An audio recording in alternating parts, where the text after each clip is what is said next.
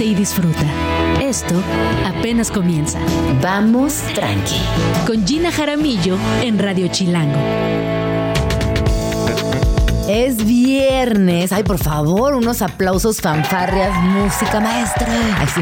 Qué felicidad. Eh, estos días han estado intensos, largos, concurridos, sociales, pero también muy reflexivos y es inevitable pensar en cómo vamos a proyectar nuestro próximo año, qué estamos pensando, si tenemos algunos pendientes, concluirlos y si no los concluimos, cómo les vamos a dar crán en, en enero, a más tardar.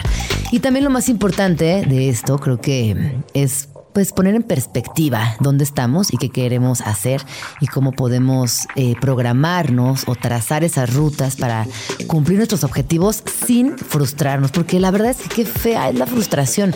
Yo creo que de todas las emociones, una de, las más difíciles de gestionar, una de las más siniestras y también caprichosas, pues es, es la frustración, porque realmente no podemos hacer nada al respecto, o sí, pero hay que tomar distancia.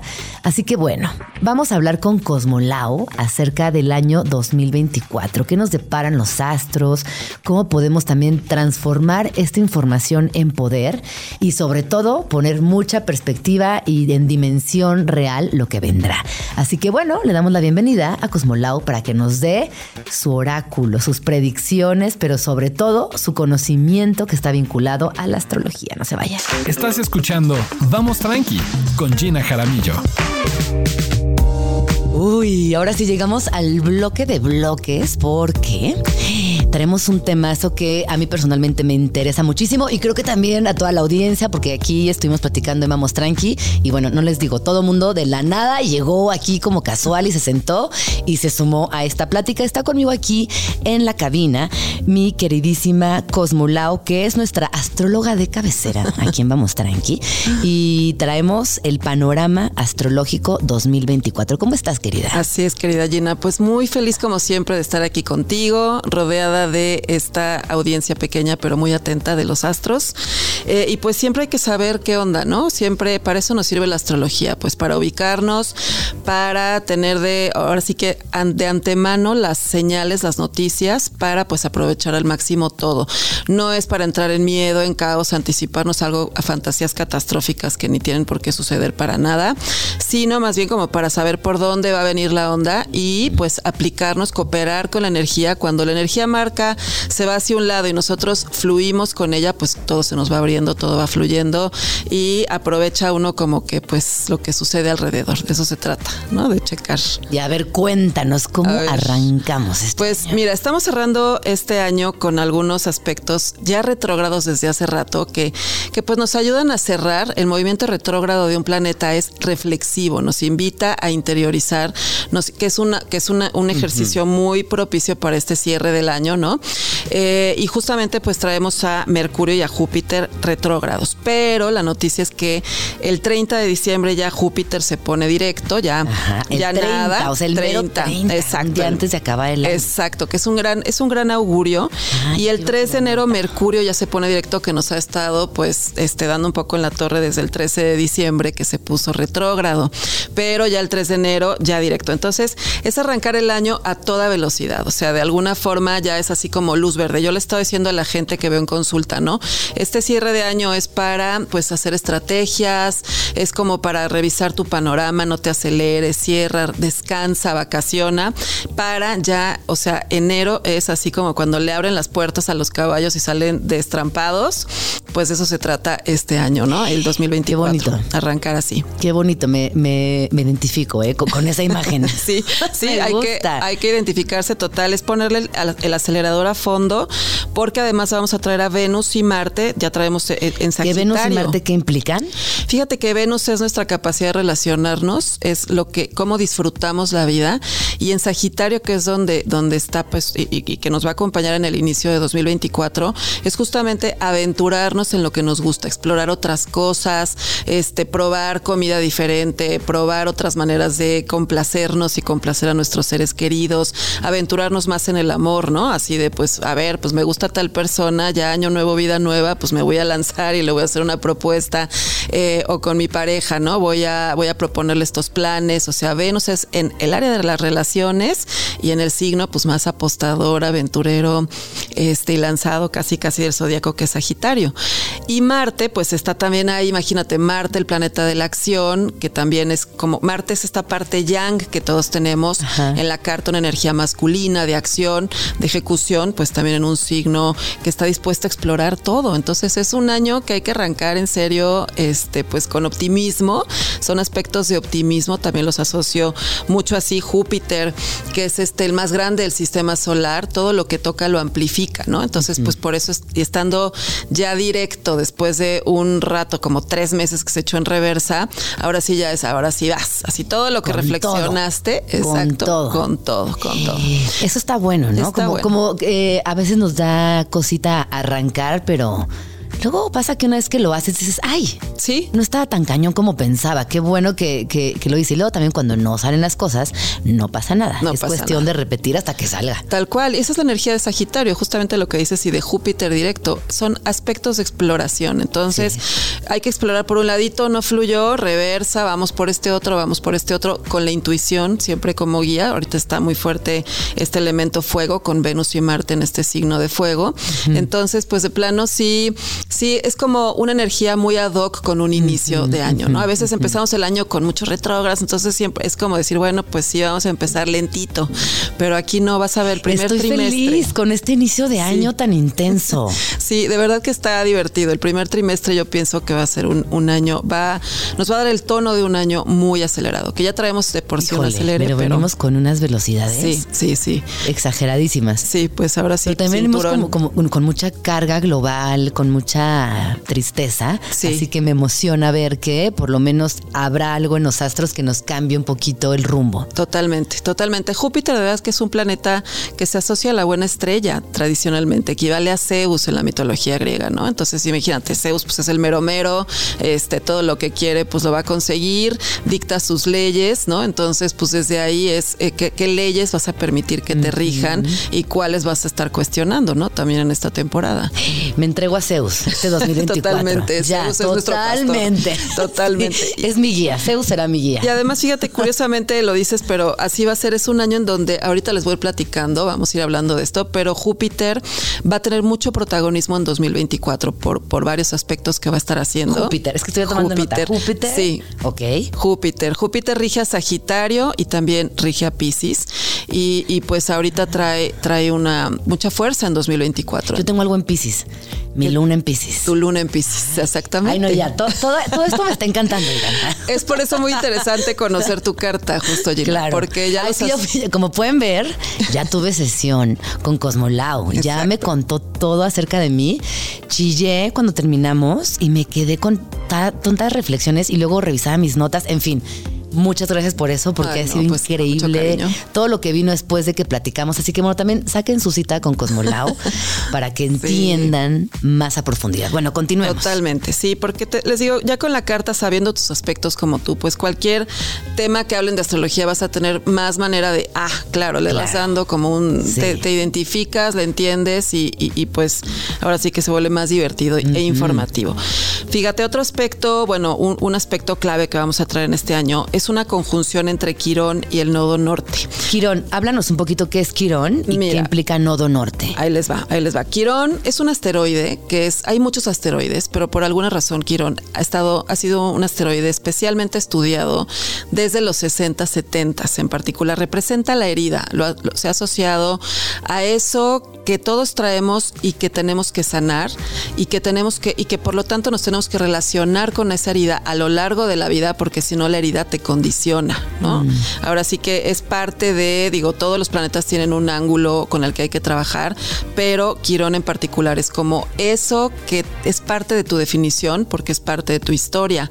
Entonces ahorita Quirón ha estado en Aries desde hace ya eh, algún, un- más o menos un año y tenemos al nodo, va a estar haciendo una conjunción con el nodo norte. El nodo norte no es un cuerpo celeste como tal. El nodo norte representa en la carta en dónde fue el último eclipse, el más reciente, Pero digamos. acabamos de tener uno, ¿no? Exactamente, acabamos Dos. de tener varios. Sí. Y en Aries, justamente. Entonces se va a unir el nodo norte, Quirón va a avanzar y va a conectar con este punto del nodo norte. Entonces, ¿qué significa? El nodo norte, cuando toca algún cuerpo celeste, simbólicamente para la astrología lo que representa es que lo amplifica. O sea, va a tener como más significado ese, ese símbolo, ¿no? Entonces, justamente el nodo norte va a amplificar el mensaje de Quirón. Entonces, hablábamos, ¿no? Que hay momentos donde dices, no estoy listo para sanar algunas cosas, me puedo seguir haciendo guaje porque todavía no llego a ese punto, ¿no? Prefiero seguir jugando Nintendo, lo que sea que se juegue ahorita que no sé bien qué es, pero bueno, ya estoy un poco out, un poco desconectada, perdón, lo siento. Este, pero puede uno seguir, ahora sí que hay libre albedrío, ¿no? Pero de pronto cuando el nodo norte, por ejemplo, toca Quirón, ya es de, a ver, o sea, esto ya me duele mucho, esto ya no, ya no, ya no estoy aguantando. ¿No? Entonces, la vida ahora sí que ya no es tan negociable. Entonces, las heridas se vuelven, digamos que estridentes. O sea, y fíjate qué representa Aries. Es muy interesante este signo. Aries es el signo del combate, de la guerra. Y, y vivimos en un mundo que nos prepara al combate. O sea, desde salir Sí. de tu cama, ¿no? Y enfrentarte al tráfico, por Sí. ejemplo, la Ciudad de México, el transporte público. Sale uno en modo guerrero. O sea, no sales así como que tranqui porque sabes que te va a llevar así la multitud y vas a acabar en el metro que no era, ¿no? Claro. En la estación que no era. Entonces sales eh, a las vivas, todo el mundo traemos una actitud pues de guerra, de salir ahora sí que a ganarnos el pan y el sustento, este, eh, y, y de repente esta actitud tan a la defensiva, tan combativa, nos impide conectar con nuestra vulnerabilidad, nos impide recordar que también estamos a papacho, cariñito, este, y que otras, y que otros también lleguen a salvarnos un poquito, ¿no? De repente hay que saberse rendir para sanar. No puedes sanar sin rendirte. Entonces, este, este aspecto que, es, que va a tener un énfasis en marzo, digamos que, que les digo, arrancamos el año con todo, pero en marzo es un poquito de a ver, a ver, Tranqui. sí, exacto, pero apapáchate, o sea, sí, pero ríndete de repente, sí, pero eh, sal al mundo, pero tampoco vayas al mundo con el corazón en la mano, como mucha gente, ¿no? Es como, a mí me encanta el ejemplo de salirte a la guerra con tu, con tu porcelanita o tu, tu, tu- esta de yadrón, ¿no? Que te dio tu abuelita. Pues no, esa déjala en la casa, Sí, se te va a romper. sí. Este, y ese es el corazón. De repente es así como que, pues fui y le dije y corté y este, y le hablé a mi jefe así, no me importa. Y de repente va uno y se va despedazando, ¿no? Claro. Y, y dices, o sea, sí que bueno que seas valiente y todo, pero, Pero, espérate. sí, sí. Entonces, esto es lo que, lo que hay que sanar, nuestra relación con nuestra guerrera, con el guerrero, con le guerrere. Ay, que también está Este, riquísimo de repente bajarle, ¿no? Ay, sí. Dices, Ay, qué de rico. repente Sí. ya rendirse y decir, Sí, ¿sabes qué? rendirse. O cambiar el estilo, ¿no? Claro. Encontrar tu propio guerrero, porque a veces estamos queriendo copiar el estereotipo y de repente bajita la mano puedes ser muy firme, bajita la mano puedes este defender tus tus espacios, tus tus deseos e Sí. ir tras ellos. Fíjate que con, mi hijo cáncer, yo eh, después de hablar contigo cambié por completo mi... Como, como que todo el tiempo estábamos chocando y ahora me lo agarro a ternura. Sí. Y la verdad es que no sabes qué bonito, o sea, ¿no? Como esas batallas, Sí, viviéndolas desde ahí, está muy chido. Entonces también como cambiarle está bueno. Claro, y el mundo hace, hace falta esa Sí, actitud, justamente. ¿no? No tienes que combatir desde un lado tan duro, puede ser Tan también firme desde el cariño, desde la dulzura. Totalmente. Me gusta marzo con ternura radical. Mucho. me encanta. Qué bonito. Está buenísima, Sí. ternura radical, tal cual. Me encanta. Así es. Es un aspecto que va a impactar en especial más a la gente Aries, Cáncer, Libra y Capricornio. Así es. Este, porque bueno, pues son signos que están ahí en jaque con este aspecto. Entonces también atención, los que tienen ascendente en estos signos o la luna, por ejemplo, o que son de este signo, pues es un aspecto que eh, pues que en ese mes hay que estar echando ojo, ¿no? Mm. Y sobre todo, eh, no, no conformarnos. O sea, hay gente que, la mayoría, ¿no? Pues decimos, me- esto me duele, esto en la vida me cuesta trabajo. Pues lo- y se agua- nos aguantamos. Es así de, pues ya voy a vivir con esto siempre, ¿no? Yo traigo esta depresión. Pues Nel. Pues No. Nel. O sea, es como, ay, ¿qué crees? Me fui al partido y creo que me rompí el dedo chiquito y pues así voy a estar. No, o sea, No. ve al doctor, te van a poner una algo, Sí, este, sí, no, te aguantes. ¿Quién te dijo que había que ganar la carrera del sufrimiento? Nadie quiere estar en esa carrera, nadie quiere ganarla, salte. Sí, pero es que no es fácil, Cosmolau, ¿no? Como que nos dicen si nos dices, pero aquí todo el mundo está diciendo como sí, sí, sí. Bueno, tienen de aquí a marzo para prepararse. Sí, Cálmense. sí. Pueden ir pensando cómo Y y, hay- qué van a hacer. Hay tantos recursos ya ahora, Sí. Gina. O sea que de verdad estamos en una época en donde que si la terapia del quién sabe qué, que si la tantas técnicas, tantas maneras de, de salir adelante, que pues lo único que hay que hacer es ser valientes. Ahora sí que para eso está la guerrera también interior, ¿no? Eh, Este, para lanzarse al camino curativo, que es, es lo, donde más valentía hay que tener. Sí, de acuerdo. ¿no? Y mira, este aspecto que te voy a contar a continuación es el que más me emociona, porque a mí me encanta lo, lo que es así caótico de repente, ¿no? Entonces, ahí les va. Júpiter y Urano, me encanta aquí el suspenso, Ajá. en conjunción el 20 de abril. El 20 de A abril. ver, hasta lo voy a poner en amarillo. Ajá, Espérate. póntelo en el calendario. importante. saca el, el plumón Ya está, fosforescente. 20 de abril. Porque se va a poner bueno. Entonces tienes que estar lista, tienen que estar listos. Fíjense, aquí eh, es un aspecto que sucedió la última vez en 2011, el 4 de enero, ¿sí? O sea, llevamos ya pues bastante rato sin que estos dos planetas estén en 12 conjunción. años. Ajá, Júpiter y Urano no habían estado en conjunción. Entonces, ¿qué significa? Les decía Júpiter que Júpiter es el planeta, ya clase de astrología, ¿no? Ya hablamos de Júpiter, ya se lo tienen que saber, pero se los voy a Sí. recordar ahí sí. Júpiter es un planeta, el más grande del sistema solar. Todo lo que toca lo amplifica. Es así como que alguien que ¿Pero se para bien y avienta- para mal? Para todo. Ay, Siempre en astrología, en un símbolo, Ajá. siempre puede tener su lado hermoso, creativo y su lado terrible, destructivo. Eh, y entonces aquí hay por eso que ser conscientes para poder usar el libre albedrío, ¿no?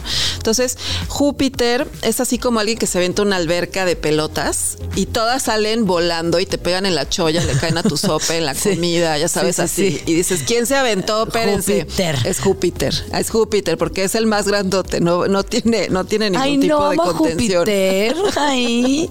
Sí, tal cual, hay que amarlo. Hay que, hay que amarlo. amar a Júpiter. Pero ahora ahí te va. Urano es el planeta de la revolución. Urano es el que le chocan los patrones, lo predecible, se O sea. Júpiter y Urano son las personas con las que no te deberías de juntar Exacto, en la prepa. exacto. Pero que Sí, ahí vas. que ahí vas, los fines pero de que ahí semana. vas con Júpiter y. Urano. Y no sabes cuándo vas a llegar a tu casa y tu mamá alucina cuando le dices que le vas a salir con esta banda. Sí. Así. Porque no sabes si vas a acabar en Acapulco, en, en, en, en dónde, ya sabes. Sí, así de sí. dónde está mi hija, así son este par. Urano es así que aburrido lo de siempre. Vamos aquí a romper las reglas. Es un planeta de irreverencia y de atrevimiento. Y Júpiter todo lo hace a lo bestia. Entonces imagínate este mix. Está, está buenísimo. Digo, todo Amo, puede pasar. obviamente amo a Júpiter y a Urano, pues que les digo, es todo mi tipo de situación. Claro, claro. Sí, es lo que necesitamos, pero a la vez no. Pero a la ¿ya vez no. Es lo que, sí, lo que queremos, pero no, pues, Exacto. tiene consecuencias. Tiene consecuencias. Entonces, ¿qué significa? A ver, va a suceder en Tauro este mix. Entonces, Ah, bueno. Está, ajá, Está bien. Está bien, me Sí. gusta que, que ya le sentiste el feeling al Sí. signo. Tauro efectivamente es de estabilidad, pero pues no hay estabilidad que aguante este mix, te lo quiero decir. Entonces, eso que tú Ay. creías firme y fijo para siempre, no. Llega sea, 20 de abril, ojo. 20 de abril, haz una fiesta, hay que hacer fiestas, Hay que hacer amigos, fiestas. pero llamen a un buen equipo de seguridad. Ok. Exacto. Pongan cámaras este, para saber quién rompió el excusado. Ya Sí, sabes, el lavabo sí. del baño, más bien. Sí, sí, sí. Entonces, eh, pero bueno, fíjense, lo que sucede es esto. Tauro representa, por ejemplo, la economía. Entonces, pues puede haber cambios súbitos. O sea, no, no, aguas, no es que el 20 de abril todos levántense y ya nadie salga de su casa. No. Al contrario. Al contrario, exacto. Eh, Salgan con todo. Salgan con todo. Pero justamente los aspectos, o sea, ese es el punto álgido de esa conjunción, pero va a estar sucediendo durante el primer semestre del año. Ah. Sí, entonces digamos que es el momento así de la cúspide, de la intensidad máxima, porque coinciden en el grado 21 de Tauro, pero van a estar cerca el uno del otro desde antes. Ok. Entonces, Entonces, eh, pues puede haber cambios en temas, eh, por ejemplo, de economía, les decía, o sea, no, no- o sea, nuevas propuestas, nuevas maneras de ganar el dinero, eh, movimientos en los mercados, en la, en la bolsa, eh, como que cambios así de, de verdad poco probables. Eh, es momento de atrevernos. La gente que es muy conservadora y que lleva pensando años, no, me compraré, daré el enganche para esta casa, para este coche, van, o Con sea, todo. con todo. Si ya lo tienen planeadito, obvio, ¿no? Si ya checaron. Si no, no en. Exacto, exacto. No, no sé, no tampoco se avientan a lo bestia como el de la alberca de las pelotas, porque en serio no les va a ir bien. Pero si ya tienen bien analizado el mercado, sus finanzas, ya hicieron su presupuesto, pues es buen momento de aprovechar. Es un impulso, así como de ya, a ver, irreverencia, lánzate.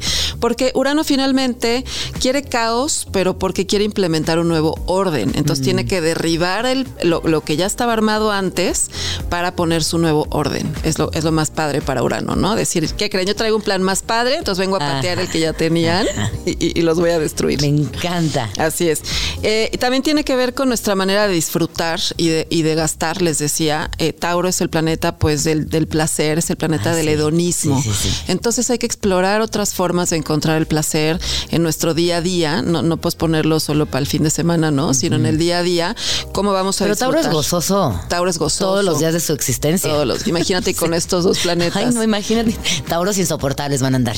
insoportables. Gozando, pero Pero fíjate que es el signo que luego más les cuesta cambiar. Y Ajá. ahorita tú voltea, va- volteen en 2024 a ver a sus amigos Tauro, amigas, y vean cómo están ya en el desgreñe.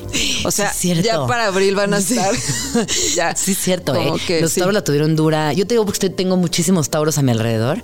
Y sí es cierto, ¿eh? Sí, Es. Urano ha estado en el signo en Tauro desde hace ya unos cinco o seis años y ahora ya Júpiter viene, ¿no? Entonces verdaderamente es este, pues ahora sí que los pocos que habían logrado agarrarse de una palmerita, pues no, el huracán ahora sí ya los va a llevar quién sabe a dónde. Entonces ya suéltense, Ya, relájense, claro. coopérenle. Sí. Esto obviamente afecta también a los escorpión, a los leo y a los acuario, que son los signos fijos, que es en donde está actuando esta conjunción tan poderosa, que también nos puede ayudar a la autoestima, fíjate, a encontrar, a ser más irreverentes en nuestra forma de querernos, así de por qué me, por qué estoy planteando que me voy a aceptar y me voy a querer cuando me vea de tal forma, ¿por qué no ahorita? Ay, ¿No? qué Ese es el bonito. máximo atrevimiento, yo pienso, Sí. con, con este aspecto. Qué bonito eso que acabas de decir. Sí, Así sí, la que sí. le llega todo. Ah, no, pero Todas sí, qué bonito. Es que son días muy sentimentales. Sí, sí, sí. Eh, y fíjate, además Tauro está asociado también al planeta, a la Tierra, ¿no? Que- Tauro. exacto, que esotéricamente, bueno, se le llama Gaia. Eh, y entonces, pues también es una, un Urano está asociado a la tecnología. Y entonces también podríamos encontrar nuevas actitudes hacia los recursos del planeta, o sea, nuevas tecnologías para cuidar este, este planeta. Tauro es el signo de la, de lo, cuando valoramos lo que poseemos. Entonces, es cómo podemos valorar a Gaia, de qué maneras innovadoras podemos cuidarla, este, cómo podemos usar la tecnología en vez de para seguir inventando cosas este, exóticas que nada más nos distraen. Sí, sí, Mejor sí. este cómo cuidar lo que tenemos. Oye, me gusta que como pinta como un año muy hacia afuera, ¿no? Como muy de compartir, de Sí. hacer, de atreverte. Sí, con la- como que veníamos también de años muy introspectivos, de evaluarnos, de, Sí. ¿no? de reconocer y que ahora sea como hacia afuera me, me- me da Totalmente. esperanza. me Totalmente. Urano es un planeta asociado a la colectividad, tal, tal cual como lo dices. Entonces es justo entender eso. O sea, no puedes pretender estar bien tú si no está bien el mundo. Claro. Si no está bien tu comunidad, tu Sí. vecindario, ¿no? Entonces eso es a lo que nos lleva esta Qué conciencia. bueno porque nos surge. Creo que nos surge regresar Nos a ese lugar uraniano de pensar en la, en la colectividad Exactamente. y en el otro. de luchar por la utopía, ¿no? Urano es el planeta de la utopía, entonces hay que tener una utopía y, y- y- y, pues tratar de construirla. O sea que claro, no se logran, pero acercarnos un Sí. poquito más a la Sí, utopía. sí, Eh, y mira, el otro aspecto interesante de este, de este año es que precisamente Júpiter, que te digo que es el gran protagonista, Ajá, Júpiter es el gran protagonista. Ajá, se mueve a Géminis, en- inicia un tránsito por Géminis, donde no había estado tampoco desde hace 12 años. Pura Este, creatividad, ¿no? Pura Bueno, es que creatividad. Géminis es pura creatividad. Sí, sí, es Géminis, es ingenio. Es una buena noticia para los Géminis que nos rodean. Que Fíjate que yo, una- cuando tengo un bloqueo creativo, todos mis amigos, toda la gente de Géminis que yo conozco, siempre tiene Pues que sí, son, los, son las personas más creativas del zodiaco, ¿no? Tienen un montón Géminis de y Leo, de ideas. te de- diría, sí. Sí. Sí, fíjate que Sí, Géminis... pero Leo está pensando nada más en. en- Exacto, ese ahí sí. Pero no, cuando un Leo conecta con la generosidad, en Yo serio. amo a los Géminis. Sí, o sea, sí. me fascinan los Géminis. Fíjate, son muy versátiles, eso tienen. Entonces, y no se, no les gusta aburrirse. Entonces andan viendo qué inventan. Sí. Siempre. eh, Son bien aventados, además. Exacto, se avientan, eh, son ligeros, eh, son este, le fluyen. Entonces. Ay, Géminis, uh, ay, sí. Ajá. Pero fíjate qué interesante que estoy, este contraste que te voy a contar. Júpiter en Géminis eh, se dice que está en detrimento porque es un signo donde no está tan cómodo. Te voy a decir por qué. Cuando dices El- detrimento, ¿qué? Quiere decir que, que no se expresa el planeta Ah, al 100%, ok. a menos que hagas un trabajo para ayudarlo. ¿Por qué? Porque Géminis es un signo de datos. Entonces a veces el problema del geminiano, que se queda en el dato, nomás se queda en la anécdota. Y Júpiter busca profundidad, Júpiter busca cuál es la revelación. O sea, ya tienes este cúmulo de información, pero ¿qué te reveló eso? Este, ¿Cómo te inspiró? ¿Qué hilo, qué sentido le dio a tu vida? Entonces eso es lo que ahorita ya nos va a estar preguntando. Fíjate, estamos rodeadas de información. O sea, hay información a nuestra disposición las 24 horas del día a manos llenas. Pero Júpiter en Géminis es, una, es un periodo de 12 meses que empieza en mayo, que nos va a preguntar, bueno, ¿y qué sentido tiene todo esto que sabes? ¿Qué vas a hacer con eso? ¿no? Por ejemplo, tú eres una persona este, pues repleta de datos por tu, porque a lo que tú te dedicas todo el tiempo estás intercambiando información, pero pudiste darle un sentido en tu bello libro El Guardián de los Quesos. Pudiste darle un sentido, algo que te llevara a una revelación y a los lectores, ¿no? Entonces, eso es Júpiter. O sea, ahí ya pasaste del dato. Como la materialización. Exacto, pero algo que te digo que te da un, le da un hilo conductor a eso, a eso que tú te has empapado de información respecto a los temas que te gustan, pero aquí ya estás dando un mensaje, ¿no? Entonces, eso es Júpiter, es la revelación. Entonces, eso es a lo que Júpiter en Géminis nos tiene que llevar, que es un punto ya más espiritual. Wow, me encanta. Y vamos a quedarnos con esto, Cosmolao. Y Sí, regresamos perfecto. para concluir y darles pistas importantísimas para el 2024. No se vayan. Estás escuchando Vamos tranqui. con Gina Jaramillo en Radio Chilango. Si nos acaban de sintonizar, les cuento que estamos hablando del panorama astrológico 2024, una guía eh, hecha por Cosmolau que nos acompañará a lo largo de este año y nos ha dado claves eh, muy importantes. Por ejemplo, que es el año donde Júpiter es el gran protagonista. Así es. Que es un año que también nos permitirá desde la colectividad resolver, afirmar, pero también generar nuevos proyectos. Así es. sí. Hasta aquí me ha encantado porque hemos hablado de, pues de un año maestro, ¿no? En, en muchos aspectos, o por lo menos se vislumbra intensísimo, porque por ahí tenemos también la presencia de Urano con Júpiter, pero, pero chido, ¿no? Sí. Eh, hasta ahora. Hay que abrirse al cambio. Es un año en donde, pues bueno, ya es- nos está quedando claro que muchas estructuras están cayendo, que las fórmulas que antes funcionaban quizá ya no nos van a, no nos están funcionando. Y pues es un año que nos invita a evolucionar. Entonces, pues a veces duele, por supuesto, crecer, dejar cosas atrás, salir de nuestras zonas de confort, pero ya ahora sí que la otra opción es quedarnos atorados en, en- en el sufrimiento y perdernos de la diversión, que puede estar muy bueno Jamás. este año. Sí, no. no. Bueno, Este habíamos, habíamos dicho que Júpiter en Géminis, Sí. eh, que va a estar muy bueno, que sucede por primera vez en 12 años. Así es. Y antes de irnos al corte hablabas de la espiritualidad. Así es. Fíjate, sí, Júpiter es un planeta que también está asociado a la búsqueda, a la búsqueda existencial que pues nos lleva a desde estudiar, por ejemplo, ¿no? Decir, bueno, a ver, quiero saber, entender más qué onda con este tema, bueno, pues me voy a informar, quiero volverme lo máximo, bueno, pues voy a aventarme 30 posgrados. Entonces, todo, Júpiter es, te decía, el más grande del sistema solar, busca eh, darnos perspectiva. Entonces, los estudios nos dan perspectiva, ¿no? Entre más información, más preparación tenemos, mejor perspectiva tenemos del mundo. Entonces, es un año también pues para fortalecer ese lado del conocimiento, tanto a nivel académico. Júpiter es el planeta de los viajes, entonces está, va a estar en el signo asociado a Urano, decíamos que es donde se va a poner bueno ya el relajito, desde eh, pues abril, que es donde, donde es como el punto más fuerte de esta conjunción que van a traer en el primer semestre de este año estos dos planetas tan, cha- Júpiter y Urano. Y luego te decía que el 25 de mayo Júpiter ya sale de Tauro y se mueve hacia Géminis. Y Géminis es un signo de curiosidad total, es el más curioso del zodiaco. Y con Júpiter, que es explorador, pues ahora sí que también hay que viajar. Es un año, sobre todo el segundo semestre, para aventarnos esos viajes que les aviso desde ahorita diciembre, ¿no? Para que ya vayan viendo. Vayan planeando. Exacto, vayan planeando, aprovechando la oferta, los seis meses sin intereses o lo que haya, para hacer el viaje de sus sueños. Podrían aventárselo en el segundo semestre. Viajes, se pueden augurar con este tránsito viajes muy aleccionadores, tanto para aprender culturalmente, así de, pues qué padre, fui a este museo y o fui a estas, aprendí de esta cultura porque comí su comida, porque fui a sus templos, qué sé yo, pero también por la perspectiva que nos dan los viajes, ¿no? Que a veces uno se ahoga en un vaso de agua en el presente y basta con que pongas tierra por medio, aunque te vayas así a Chiconcuac por un suéter, Sí, ¿no? Ya mientras es estás ahí en el shopping, dices, ay, no está tan grave, voy a renunciar mañana. así porque estoy llorando. Sí. Así puedo quedarme en mi casa a tejer suéteres y Oh, venderlos sí, aquí, sí, sí, pues sí, para sí. que sigo llorando en mi oficina. Entonces, este, cualquier viaje que, que nos podamos hacer en este año, sobre todo les decía el segundo semestre, puede ser súper revelador, puede ser muy inspirador. Entonces hay que, hay que, es un año para mantener viva la, la llama de la curiosidad, que es muy desde la niña interior, desde el niño interior. ¿no? De, de saciarla. Fíjate, la curiosidad siempre, siempre lo digo, ¿no? Es el antidepresivo natural.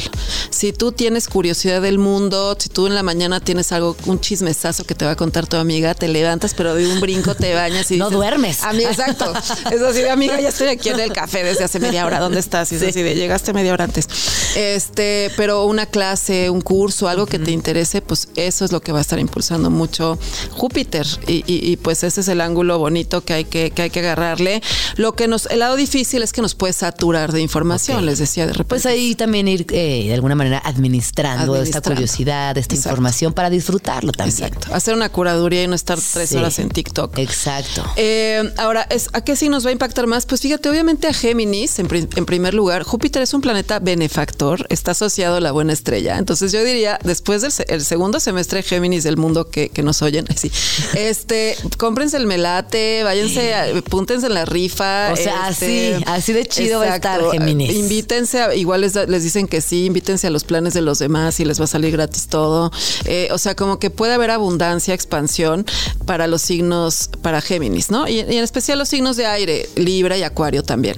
Eh, entonces, bueno, pues es una buena señal. Es un, es un bonito aspecto. Me gusta mucho. Oye, y, y también seguimos con eclipses este año, ¿no? Sí. Venimos como muy Siempre, sí, pero fíjate que es interesante porque los eclipses eh, suceden eh, cuando ya entran a un eje, digamos, del zodiaco, insisten ahí y por lo tanto, pues es una insistencia en los temas de, de esos signos. En este caso, traemos en este año, en, en 2024 que vamos a arrancar, eh, un eclipses en Aries y Libra, el eje Aries-Libra, ¿no? Entonces, es interesante este eje porque justamente les hablaba en el bloque anterior de, hablábamos de que Quirón y el nodo norte van a hacer una conjunción en Aries, que significa sanar los temas de Aries. Decíamos de nuestro lado guerrero, de no tener que estarnos peleando todo el día, poder hacerlo desde la dulzura y la suavidad, ¿no? Entonces, estos eclipses hacen énfasis precisamente en eso. Vamos a traer tres eclipses en este eje. El 25 de marzo hay eclipse lunar, el 8... Ah, pero eso, además ese va a estar espectacular, ¿no? Como que se va a ver muy bien y así, o no sabemos. La verdad no estoy segura de, las que- visibilidades, de en, en qué 25 parte de- del mundo, de marzo, ajá, Ajá. eclipse lunar. Habrá que ver si nos toca en México de noche el eclipse. Eh, y luego el 8 de abril solar, este también en Aries, habrá que ver si nos toca de día. Ajá. Y el 2 de octubre solar también en Libra, que también ojalá nos toque de día para Ay, poderlos sí. no ver.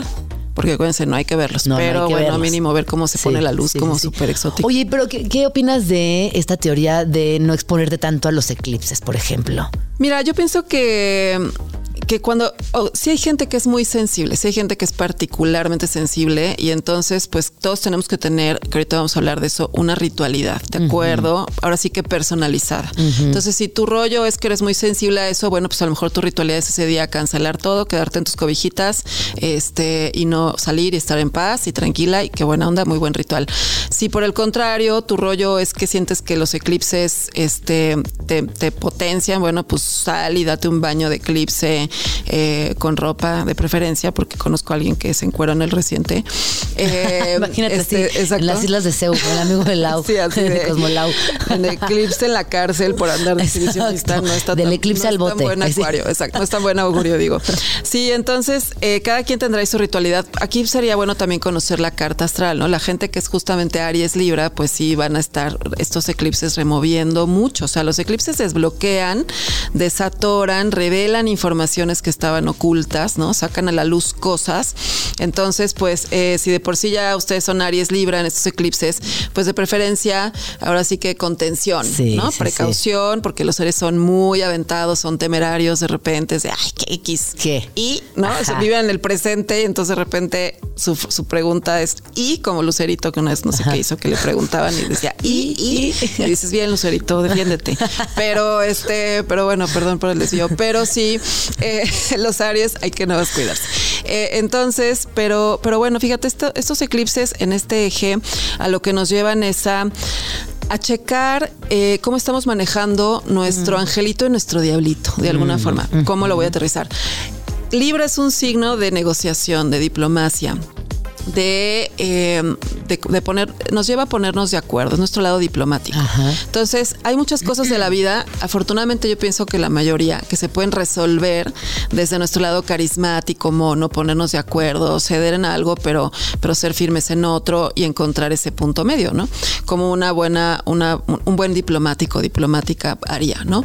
Pero eh, también hay otros donde hay que ser firmes, donde hay que sacar ahora sí a la guerrera, ¿no? Sin necesidad de ser bélicos, tóxicos no negociables. destructivos, exacto, pero simplemente es plantarnos, ¿no? Entonces es un año en donde tenemos que encontrar ese equilibrio, en donde tenemos que eh, ver hasta dónde sí está padre ser buena onda y siempre ser buena onda, perdón, pero hasta dónde ya no, ya ser más firmes, ya, ya no estar, eh, ya entrar en guerra, ya saber que hay una que hay que confrontar, ya, ya saber que hay que defenderse.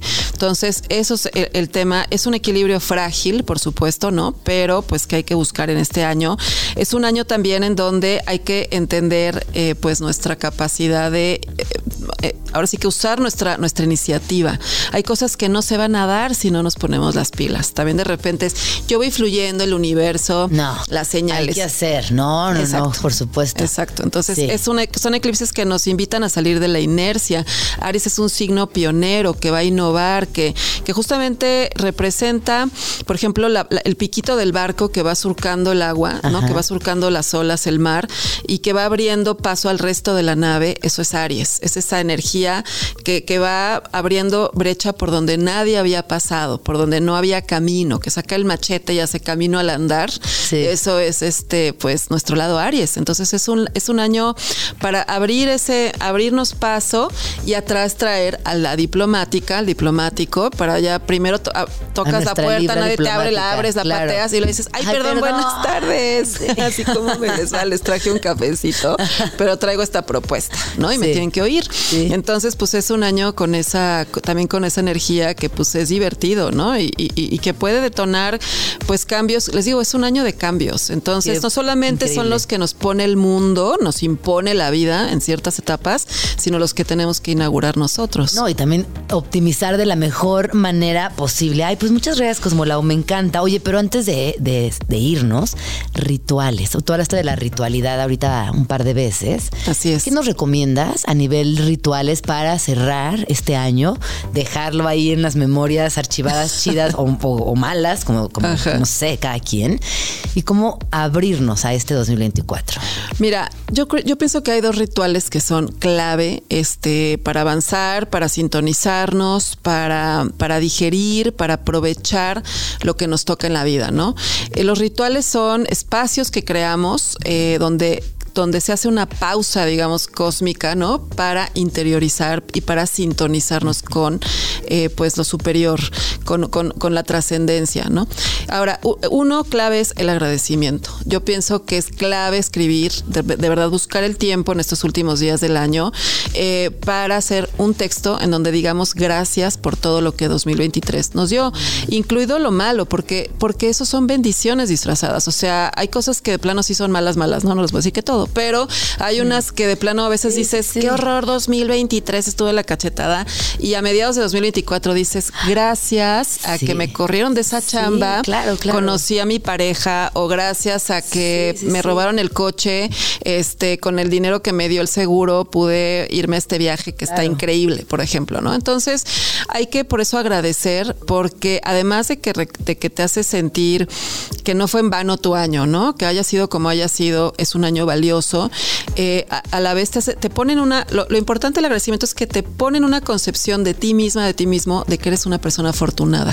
Y cuando te consideras afortunado, afortunada, ¿qué cosas te van a pasar? Cosas afortunadas. Es lo que puedes atraer o es en lo que, este, pues sí, estás vibrando en esa frecuencia, digamos, ¿no? Entonces, por eso al agradecer te vas a reconocer como una persona afortunada y así vas a cerrar el año y así vas a empezar el siguiente. Entonces, uno mucho. es agradecer.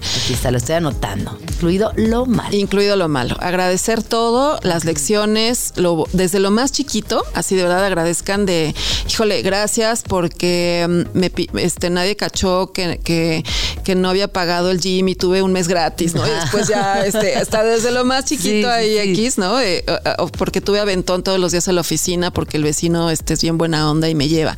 Cosas así hasta lo más grande porque tengo salud, porque mi gente querida tiene salud, por cosas así ya más significativas. Y el otro ritual que es clave es eh, vis- la visualización, ¿no? Hacer el famoso vision board, yo lo recomiendo mucho. Eh, ahorita ya está padrísimo hacerlo porque lo puedes hacer en Canva, por ejemplo. Todos usamos, todos somos diseñadores ahora, antes todos somos DJ, todos somos diseñadores gracias a Canva. Eh, o si no, no usen Canva, vayan por sus revistas Sí, a la antigüita, sí. la abuelita, róbenselas a la Ajá, tía que ajá. todavía las tienen, recorten y hagan su, su, su visualización de lo que quieren el próximo año.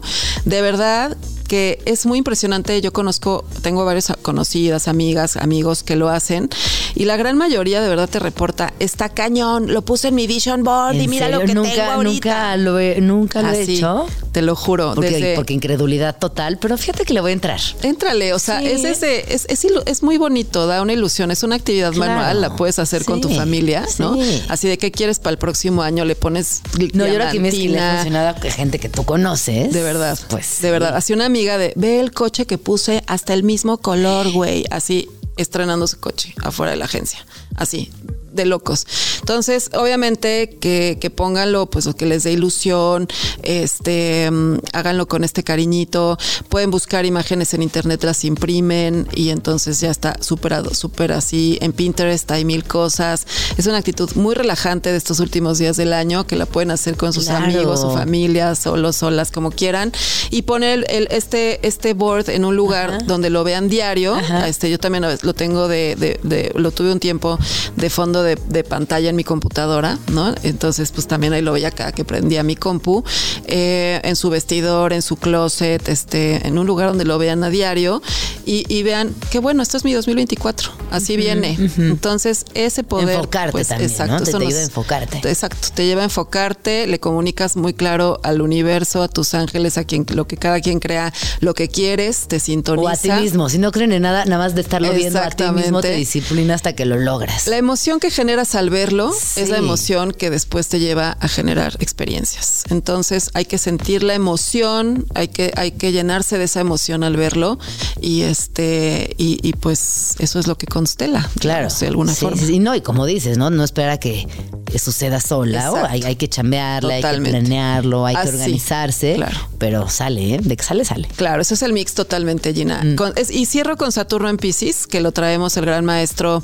desde hace ya un rato y, y todavía todo este... eh, Empezó en marzo de 2023, todo 2024 va a seguir en Pisces y parte de 2025, si no es que todo 2025 más bien.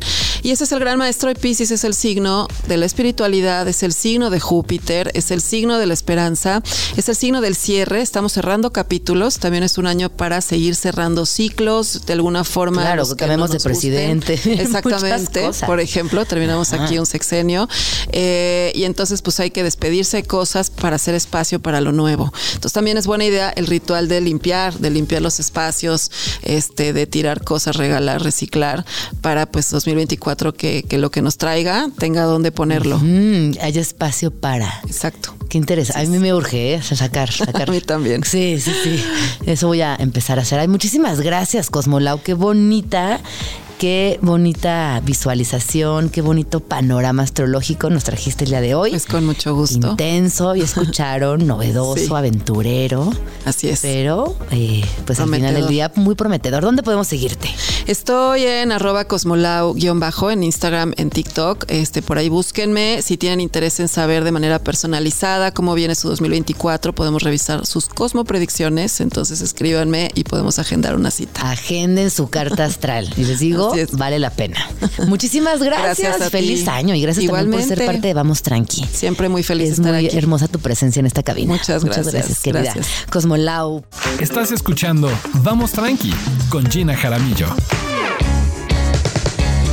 Seguimos aquí en Vamos Tranqui creo que si algo aprendimos este año es que el lenguaje tiene un lugar fundamental dentro de las conversaciones sociales, políticas, educativas e incluso cotidianas, porque el lenguaje nos construye, nos define, pero también nos acompaña en el día a día y me, me gusta mucho platicar contigo, así que bienvenido de nuevo, colaborador de este programa, escritor, traductor, amigo, colega. ¿Cómo estás, Adrián? Muy bien, muchas gracias, gracias por la invitación. Yo feliz de tenerte aquí en Vamos Tranqui y cerrar el año contigo.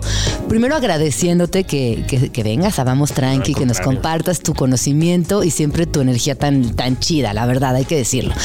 Eh, que además también se transmite en la pantalla, pero tienes una energía muy bonita y te queremos mucho en Vamos Tranqui. Yo también, yo también a ustedes, muchas gracias. Oye, ¿qué traes hoy? Arroba no Chávez Nada. ¿De qué vamos a platicar el día de hoy? Vamos a platicar de libros para cerrar el año. Eh, vamos a hablar de algunos libros, pues algunos así misceláneos y algunos que tienen que ver específicamente con la lengua, un poco para que la gente a la que le interesa pues pueda acercarse en el 2024. Pues se suelte la lengua. Exactamente. Para que se suelte en la lengua.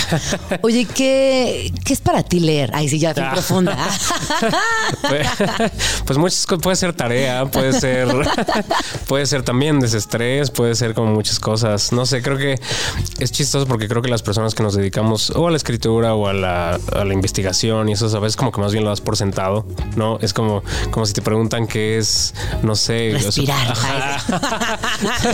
eh, sí, no sé, ojalá fuera así de automático, ¿no? Porque a veces, bueno, no sé a ti, pero por ejemplo a mí la pandemia me dio como este bajón como de energía lectora, o sea, como que no, mucha gente, por ejemplo, se puso a leer mucho.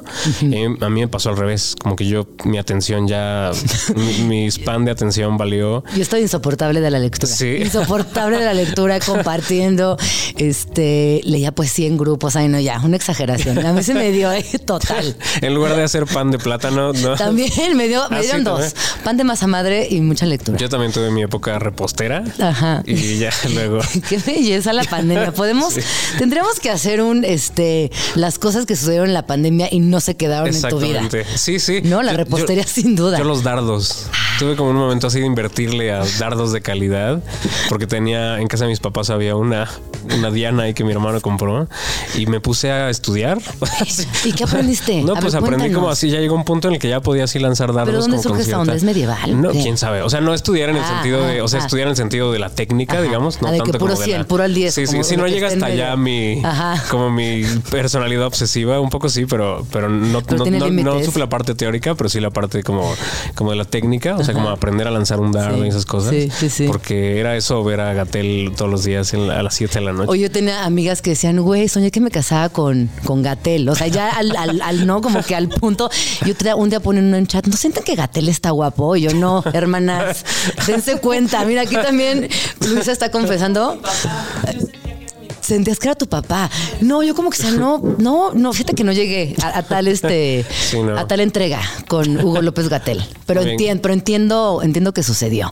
bueno, libros. Sí, claro. Vamos a platicar de libros entonces. Traje algunos, un poco algunos que pues me gustaron. Como te decía, como estoy trabajando en mi libro, pues no eh, he tenido que leer muchas cosas que tienen que ver con la lengua, no tanto como otro tipo de lecturas que espero el próximo año pueda leer un poco más. Pero cuando termine el libro regrese. Así es, vuelva a leer. ¿De qué va tu libro? No nos puedes contar. No, sí, sí. Bueno, eh, estoy trabajando en un par de textos eh, en, el, en el que estoy ya como que tengo como muy claro ahora que es en el que estoy trabajando Es pues básicamente un libro que tendrá que ver con el contenido que hago, o sea, la premisa del contenido que hago, que es sobre la escritura no normativa, ¿no? De por, digamos, básicamente por qué las etiquetas de lo correcto y lo incorrecto pues no tienen sentido y, y, pues no son aplicables, digamos, a la forma en la que entendemos y enseñamos la lengua. Entonces por ahí va la cosa. No, no, ¿Te no sé qué tanto sea spoiler. Sí, mucho, mucho. Claro, ¿no? Sí, sí, porque además es un texto argumentativo, o sea, no eh, está pensado como un, o sea, es divulgación, pues, pero está escrito como un texto que busca convencer de una premisa y eso es siempre es muy estimulante, es muy divertido investigar, buscar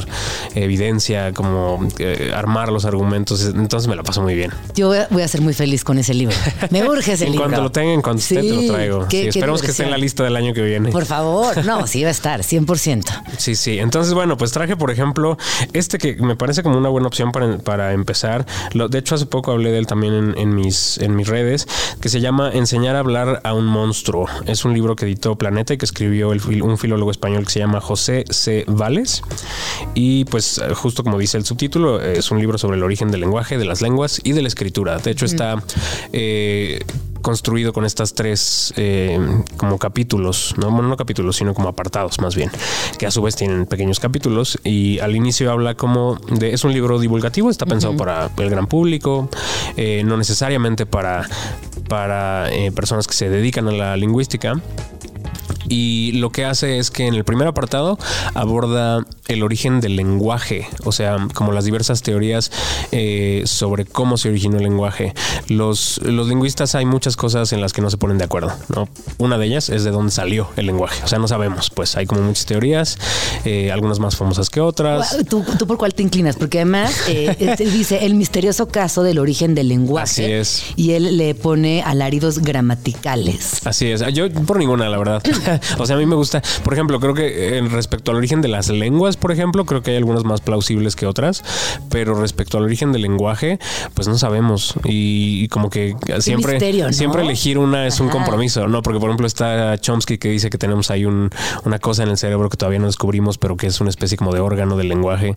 Eh, Ay, qué bonito eso del órgano del lenguaje. Sí, claro, sí, es muy bonito. Sí. No le va muy bien en términos teóricos, no sé, como Ajá, que... no se sostiene lo suficiente. No, no necesariamente. O sea, la postura de Chomsky es más como, bueno, lo, lo que él hace es como lo que hizo Einstein en su momento, es como yo lanzo esta, esta teoría, debe ser verdad y ya que alguien en el futuro con más... La debata. la- la- Ajá. la- o la demuestre O más la bien. demuestre. Eh, porque no, tenemos no tenemos evidencia como práctica de, de que la teoría de Chomsky es verdad, pero pues él digamos que la deduce del hecho de que todas las, lo que él llama la gramática universal, ¿no? que todas las lenguas del mundo tienen como ciertas características que sugieren que podrían ser inherentes, ¿no? O sea, que sugieren que todos y todas ya la tenemos como en el cerebro ya, como literalmente en el cerebro ya como ahí. Como preprogramadas. Exactamente, y que solamente llegamos como a activarla, ¿no? Y hay gente como Skinner que dice que pues no, que todos somos una tabula rasa y que llegamos en blanco al mundo y que nomás aprendemos por imitación. Y está eh, este Pinker que dice que no, que en realidad es una cosa evolutiva. Entonces nadie se pone de acuerdo y no sabemos, pero lo que hace este libro en su primer apartado es precisamente como, eh, y- como hacer un recorrido por todas esas eh, teorías y, y, pues básicamente dejar abierta la pregunta, ¿no? De, de dónde salió el lenguaje. Ajá. Y lo mismo hace con las lenguas en el segundo, en el segundo apartado. Como Y luego por aquí dice, lenguas. Rousseau y el lenguaje del amor. La palabra distingue al hombre de los animales.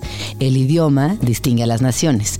No se sabe de dónde es un hombre hasta que habla. Así es, y hace como todo este recorrido por las, por la, la gente que ha hablado como del origen de las lenguas, aquellos que lo han hecho de manera pues más científica pues y quienes pues básicamente han hecho algún tipo de como aportación desde sus propias áreas y a veces ah, digo a veces eh, pues es más bien un disparo al aire, ¿no? Y Ajá. no, no, pero o sea no tiene como una base científica, pero eh, no me acuerdo si es el caso de Rousseau la verdad, Sí. pero este digamos repasa como todos estos pensadores y está padre porque lo que hace pues es darte un panorama general nada Sí, sí, como s- demasiado serio del eh, de cómo se originó la lengua eh, bueno el lenguaje las lenguas Ajá. y la escritura no de la que pues sí hay un poquito más como de- Que, que al final es también como una expresión casi artística, ¿no? El hablar, el hecho de poder, poder ponernos de acuerdo, eh, tener técnicas gramaticales, o sea, Sí, sí, es una sí. parte, es una cosa completamente creativa. Está bien es los- interesante. por eso es uno de los grandes misterios lo damos un poco por sentado pero Pero es un arte, ahí sí. así es Qué bonito. No, a mí sí me, a mí, por ejemplo, me impresiona mucho la gente que tiene la capacidad de adquirir nuevas lenguas en poco tiempo. Sí, claro. Que digo, wow, ¿de qué depende? ¿Del oído, de su inteligencia, de que pone atención? Sí, quién de, qué depende? ¿De su buena memoria, de su asociación? Hay gente que es alucinante Oh, con los pues, oh, idiomas. Sí, claro, ¿no? sí, o con los acentos. Yo, por ejemplo, es un talento que quisiera tener y no tengo como el de imitar acentos. Yo Sí. solo sueno mal. Yo solo sueno chilanga, se Mal- acabó. Ajá, sí, pero no mal en el sentido normativo, sino mal de, de que pobre lo está intentando, pero no. Ajá, yo soy esa persona también. Sí, sí. Súper soy esa persona. Sí, entonces no, no, no, no Te me- entiendo, te acompaño en tu dolor. Sí, pero bueno, tenemos ese y tenemos también este de una, eh, me parece que es psicóloga y periodista eh, estadounidense que se llama Emma Byrne, Byrne o Byrne, no sé cómo se pronuncia su nombre, es B-Y-R-N-E. Para mí, Byrne, pero quién sabe. Ah, puede ser Byrne. Como David Mm. Byrne. Y, y lo que hace esta mujer es eh, escribir un libro que se llama, bueno, en español se llama Mentar Madres te hace bien. Que eh, además me parece muy bonito porque la traducción es como, está como muy mexicanizada. Ajá. No sé si en otros países les encante la idea eh, de que esté muy mexicanizada la traducción, pero al menos como para el público mexicano está, me parece una apuesta de, tradu- de traducción muy acertada. Yo ni siquiera sé si en otro lugar se entendería. Claro, pero es que justo, o sea, por eso me parece interesante este libro, porque, bueno, la traducción de este libro, porque un libro sobre las groserías no puede existir de otra manera. O sea, un- o sea una traducción, digamos, de un libro sobre las groserías, porque las groserías siempre son algo que está muy regionalizado. Y son muy bonitas las Sí, claro, es muy bello. Entonces, son muy bellas. El hecho de que hayan apostado por hacer una traducción que esté regionalizada, digo, idealmente ah, debería haber una para cada público Ajá. distinto, pero al menos, digamos, el libro está como muy pensado para México y o la traducción, pues, y yo como lector mexicano mm, lo, estoy disfrutando mucho, estoy de hecho terminándolo, este es el último de los últimos que estoy leyendo y em, me pareció muy bien porque eh, es muy divertido. Es ¿Y hablas de las groserías? Sí, claro, habla ¿Y de, las quién las groserías. Habla, ¿Quién las este, categoriza? Habla más bien como desde un punto de vista psicológico, no tanto desde el punto de vista lingüístico. Pero al- me parece lo que me parece muy bonito es que ayuda un poco como a desmitificar Claro. la idea de las groserías. Las groserías son súper de- relaja- ¿no? Como que te relajan, te hacen reír, te caen bien. Y de hecho, por ejemplo, una de las cosas que dice el libro es que eh, una de las premisas que eh, aborda como recurrentemente es la idea de que el compartir las groserías eh, provoca una sensación de bienestar colectivo. O sea, Claro. por ejemplo, en los lugares de trabajo. O sea, la gente, la gente que dice groserías en el trabajo, por ejemplo, es más feliz. O sea, la gente que comparte groserías con sus colaboradores es, eh, está comprobado científicamente, como de este libro eh, dice en, algún- en un par de, de ocasiones, eh, suele vivir en un espacio mucho más agradable. O sea, significa que no, no suele haber una correlación entre las groserías y la violencia, por ejemplo. Más bien, eh, eh, la libertad de decirlas, todo esto, eh, abona como una atmósfera de- laboral mucho más sana, pues. Claro. Eh, a mí la gente que dice groserías me cae bien. No, además tienen el valor de decirlas en espacios que Claro. además no están preparadas para las groserías. Sí, y hay como cierta, caen bien. hay como cierta línea como de, de acción en la que sabes que puedes apelar a ellas Ajá. sin caer como en la agresión. o Sí, la- no, claro, siempre o- desde o el respeto. Sí, claro. Sí, sí. groserías, pero desde el respeto. Sí, y eso es algo que hace muy bonito este libro, que es precisamente separar un poco esta idea como del, del respeto, de la falta de respeto y de las groserías. Un poco eh, aborda esto de que las groserías eh, a nivel psicológico te ayudan a soportar el dolor, por ejemplo. Y entonces lo que hace el libro, creo, lo que a pesar de que no es desde un, no está escrito desde un punto de vista lingüístico, sino más bien psicológico, es ayudar, creo, a desmitificar un poco la idea de que las groserías son malas, ¿no? Que es algo que eh, sobre lo que estaba leyendo y que estoy trabajando yo también, que es eh, un poco pensar en estos usos lingüísticos como marginales y reivindicarlos desde otros puntos de vista y darnos cuenta de que mucho de eso, o sea, como de las críticas, por ejemplo, en este caso al, al lenguaje soez, tiene más bien una como una pátina social, ni siquiera una pátina, tiene una médula social, eh, más que un como algo que tenga que ver con la incorrección. Claro. que- y además está muy divertido. Pues es un libro sobre las groserías. Es un libro sobre las divertido. groserías, que yo sí a favor de las groserías, siempre y cuando obviamente no lastimes, no faltes al respeto, eh, no, no, no seas bully. Sí, Pero claro. si son sobre ti o sobre la situación, claro que descomprimen y, y que vivan las groserías. Ay, sí. Sí, están muy divertidas. Y traje este otro que, mira, lo traje por no dejar. Es un libro que se llama Nunca lo hubiera dicho, que está escrito por las- la Asociación de Academias de la Lengua Española. Eh, específicamente la Real Academia Española, eh, pero con colaboración de las demás academias. Y es un libro que eh, un poco lo compré y lo leí pues para ver de qué iba, ¿no? Un poco para que no, para que ya sea recomendarlo o que la gente no tuviera que leerlo, lo leí yo por ellos y ellas. Eh, pero este es una grata sorpresa, moderada, pero grata, ¿no? Eh, es un libro que es como un intento de las academias como de acercarse a la chaviza. Ajá. Eh, Incluso en la portada. sí, sí. Tienen ahí como un- una carita feliz. Así es. ¿no? Como que hay, hay intentos, Sí, intentos. y hay ahí como un guiño en el título que es eh, nunca lo hubiera dicho porque hay como una vulneración de la normatividad porque en realidad la frase debería ser nunca lo habría dicho, ¿no? Y creo que están tratando como de jugar a, a- a eso, a jugar, ¿no?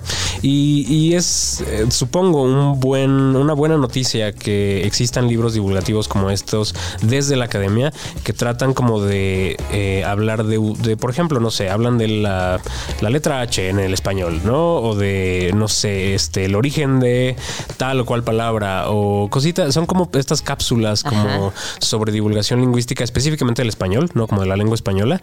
Y lo hacen desde un punto de vista, pues, bastante menos normativo que de costumbre. O sea, como que sí se nota una intención como de no ser, de no decirle a la gente como esto está bien y esto está mal. Por supuesto que se le escuela, ¿no? O sea, se le Ajá. escuela hay momentos en los que no pueden evitar hablar de correcto, incorrecto, Claro. válido, inválido, cosas de esas. Pero eh, es un buen intento, creo. O sea, no es un mal libro. Y como. Y a nivel lenguaje está fácil de. Sí, sí, es- sí, es está, está pensado, sí, claro. La- afortunadamente lo que hace la, la- Es más, bueno, voy a reformular lo que quería decir. Este es un buen ejemplo de lo que de hecho creo debería ser la academia, las academias. No sé, como este tipo de trabajo divulgativo para las personas en general, eh, que se dediquen a hablar de la lengua española en el sentido de lo que es y no en el sentido de lo que debe, debe o debería ser. De, de eso debería tratarse una institución lingüística, ¿no? No que no haya que hacer diccionarios, gramáticas y esas cosas, pero a mí me parece esto en el sentido como de divulgar la lengua y que la gente sepa de su lengua, me parece bastante más. Pero sí valioso. imperativo, ¿no? Por ejemplo, dice aquí, la gramática también tiene su gracia. Y empieza ahí diciendo un femenino muy masculino, y aquí se refiere a los sustantivos femeninos que empiezan con A o HA, tónica, el águila, el hada. Luego habla de plurales con estilo, luego palabras trans, y ponen un artículo mal elegido o una concordancia adjetival equivocada pueden dar al traste con la mejor intención estilística. O sea, sí es medio imperati- imperativón. ¿Sabes cómo se siente? Se siente como un, un libro escrito por un señor. Ah, total. tratando de como eh, caerle bien a la gente joven. Ándale. Pero eh, si uno pasa por alto eso, no es un mal. Aguanta, aguanta. Ajá, sí. Sí. O sea, digamos, si te interesa la, lengua, si, si quieres saber de- del español, te interesa como esa clase de lectura, no es una mala lectura. Solo, pues, obviamente hay que aguantarse un poco de pronto, como ese tono, como más de las academias tratando de jugar a la, al, al- no sé, de salir al parque, no sé. Ajá, ajá. Pero, pero es una buena lectura. Qué interesante, Está- ¿eh? O sea, lo pienso como para, para mí mismo cuando yo estaba tratando, cuando me interesaban estos temas y quería como eh, leer cosas, ¿sabes? Como enterarme del español y no leer a lo mejor la historia del español de mil claro. páginas, ¿no? Sí. Eh, este, esta clase de libros son, siento la clase de libros que alguien que está, por ejemplo, en la universidad, que está en la prepa y como que le interesa esto, es un buen libro como para... Y me, Para me empezar. gusta que está la Real Academia Española, la Academia Colombiana de la Lengua, ecuatoriana, mexicana, salvadoreña, venezolana, boliviana, ecuatorianos. Así convocaron a, a muchas academias de la lengua a, a través del territorio y eso está increíble. Sí, ¿no? sí. Como que también darle al español eh, un lugar como la lengua, ¿no? Como no cada país tiene su propio español y ahí se arreglan. Sí, ahí van, ahí, Ahí van, van. ¿no? Como que de Eso pronto ya increíble. aparecen las demás, ¿no? Aparece Sí. la asociación en lugar de solo la RAE y así. Entonces, bueno, creo que es un libro lindo para, para Me eso. gustó esta recomendación. Bueno, las tres me gustaron, pero está, está bien interesante eso, también poder descubrir a través de otros espacios literarios y formarte una opinión y no nada más eh, el sí o el no radical en el cual hoy se viven todas las discusiones en torno a las palabras. Sí, y vale la pena también como, o sea, que precisamente que no sea como dogmático, ¿no? O sea, también leer un poco como de la, la gente que está hablando desde la normatividad o tratando de abandonarla quizá un poco, pero no del todo. Se vale, pues se vale como leer otras cosas. Y esto es lo que... ¿Y qué más traes? Porque Traje, traes sí, traje uno, traje uno que es un comercial. Ah, Me gustaría mencionar un par, o sea, que tienen que ver también con la Sí. lengua, que no, o sea, los menciono un poco de pasada porque no, es, no están en español. Son más bien lecturas que, eh, pues, me- que disfruté mucho este año y que igual vale la pena mencionarlas en caso que alguien quiera como encontrarlas. Estás escuchando Vamos tranqui. con Gina Jaramillo en Radio Chilango. Para quienes nos acaban de sintonizar, les cuento que está conmigo Adrián Chávez, arroba no Chávez nada, y que lo pueden seguir en redes y ojalá ya lo estén siguiendo porque cómo, cómo nos comparte cosas interesantes a través de sus redes y obviamente también aquí en Vamos Tranqui, en el 105.3 de su FM. Hoy ya hablamos de estos libros que te acompañaron en la investigación para tu próximo libro que publicarás el año que viene con Penguin Random House. Y ahora nos vas a contar de la otra parte, en la que también inviertes mucho tiempo, que es en la traducción y la lectura personal. ¿Qué nos traes? Sí, te traje este comercial que se llama eh, Beowulf. Beowulf, que no es la leyenda anglosajona muy famosa, o no sé si es muy famosa, pues, pero los que estudiamos como literatura y esas cosas, pues, igual no la leímos, pero sí la Sí, sí, escuchamos. se- el se- sabe, se sabe de su existencia. Sí. Eh, pero esta novela se llama así y no tiene nada que ver, pues, no tiene nada que ver con la leyenda. Es una novela que escribió una autora eh, relativamente desconocida en español eh, que se llama Briar. Es un seudónimo, pues, pero el, no, no recuerdo su, su, nom- el- su nombre de pila, pues, pero su nombre de autora es Así, solito. Y esta novela la publicó Seix Barral el año pasado. Eh, y la traje por dos razones. La primera es porque la traducción es mía y quería hacer el comercial, por eso decía que era un comercial. Eh, pero además porque es una novela eh, muy linda. Linda en el sentido, o sea, me detuve justo porque no sabía si era la palabra adecuada, pero eh, y, y no lo es en el sentido de que trata un tema muy fuerte, que es la Segunda Guerra Mundial, específicamente cómo vivía la gente eh, en la cotidianidad en Londres la, la- la Segunda Guerra Mundial, ¿no? Con los bombardeos y demás. Eh, pero sí es muy linda por la, porque la, o sea, la hechura es muy linda. La novela es muy precisa, es una novela como breve y se vuelve entrañable muy rápido. Trata sobre una eh, un café. Un- es un- en realidad es como un salón de té, pues, pero digamos es más bien es una especie como de cafetería, de estas cafeterías en las que la gente va a comer y tienen cuartos arriba donde la gente se queda. No es como de estas cafeterías que ya no existen. Exacto. Pero como muy de mediados del siglo XX y tiene esta estructura, no sé si clásica, pero sí recurrente de un espacio en el que se reúne gente y vamos viendo como las vidas de estos personajes que se reúnen así. Ahí, perdón, empezando por las dueñas de- del lugar, que son dos señoras. Eh, para empezar, me parece como muy, para una novela del siglo, de mediados del siglo XX, eh, y, quizá por ahí va como el hecho de que no esté como tan, eh, no sea tan famosa y que apenas esté como recuperándose. Sus protagonistas son dos mujeres completamente poco prototípicas. Son dos señoras, una de ellas como gruñona, eh, la otra más como, eh, como más preocupona, más este, pues un poco contrastante, digamos. Y ellas dos regentean este lugar en el que pues van como muchas personas, todo en una cotidianidad que está como entre, así como levantada en con pincitas, ¿no? Por, por los bombardeos de todas las noches, por la guerra, por la pobreza, por la escasez, por todo esto. Em, y lo hace de manera increíble. Esta autora es la primera vez que se traduce al español que yo sepa y disfruté un montón leerla y disfruté y creo que es una novela que, que vale la pena leer. Oye, ¿cómo funciona eh, la chamba de traducción? Tú primero la lees en su idioma original y luego te pasan el archivo y lo traduces, traduces por capítulos. ¿Cuánto tiempo te tardaste en hacer esta traducción? Pues depende, eh, con esta me eché unos dos meses. Depende. Ah, muy rápido. Depende, sí, es que bueno. Traduces tiempos- muy rápido. Los tiempos de editorial. Ajá. Bueno, si, si por mí fuera, yo traduciría más, traduciría más lento, ¿no? Claro. Pero los, los tiempos editoriales Ajá. son, se- son crueles a veces. Eh, pero digo, esta en realidad, o sea, es una novela breve, entonces no, no, pues sí, no fue de una traducción, digamos, bajo presión. Eh, a veces pasa que hay que traducir el doble en el mismo tiempo. Sí, sí, sí. Eh, depende de los tiempos editoriales, pero eh, lo ideal sí es pues obviamente leer primero la novela y después abordarla. Eh, yo no se me ocurre por qué lo haría de forma como fragmentaria o sal- porque saltármela pues eh, en realidad yo lo hago de corrido. en realidad mm, rara vez me da tiempo de leer la novela antes, a menos de que la conozca.